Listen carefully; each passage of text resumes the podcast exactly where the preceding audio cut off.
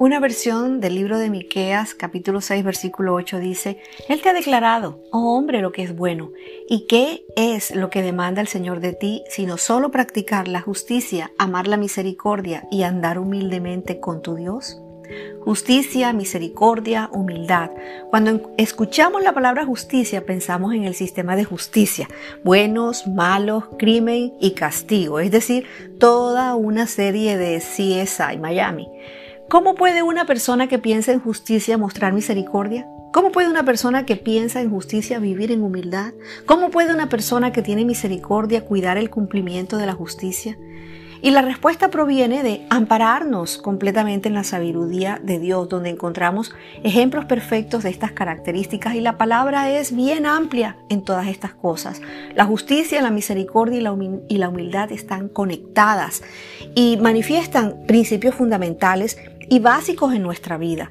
Los vemos a través de las palabras y de los actos de Jesús. Sin embargo, parece ser muy difícil encontrar hoy. Y a medida que todo esto y todos los que nos rodean se vuelven cada vez más controversiales, es solo una razón más para profundizar en cómo podemos pasar de solo hablar sobre estas cosas a vivirlas fielmente.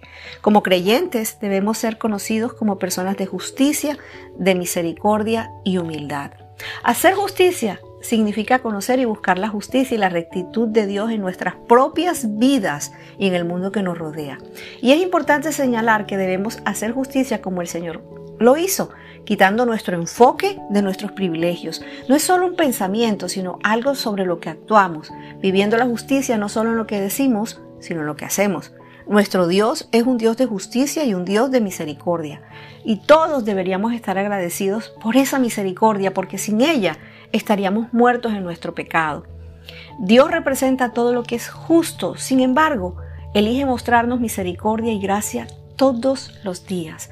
La Biblia enseña claramente en Romanos 3:23 que todos hemos pecado y estamos destituidos de la gloria de Dios. Ninguno de nosotros merece misericordia, gracia o perdón.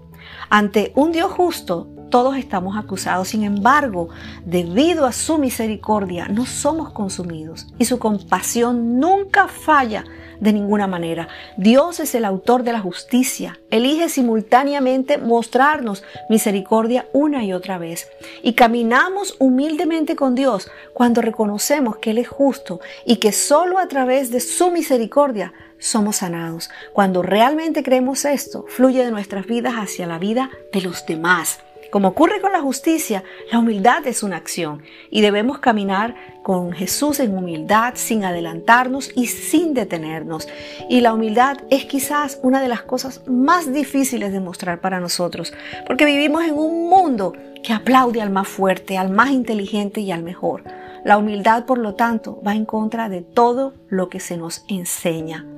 Mateo 20, 25, 26 dice que Jesús enseñó que si alguien quiere ser grande debe hacer lo contrario de lo que el mundo llama grandeza. No debemos buscar el poder o la gloria para nosotros mismos, sino convertirnos en servidores de los demás. Unos versículos más tarde le recordó a sus discípulos que él mismo no vino para ser servido, sino para servir.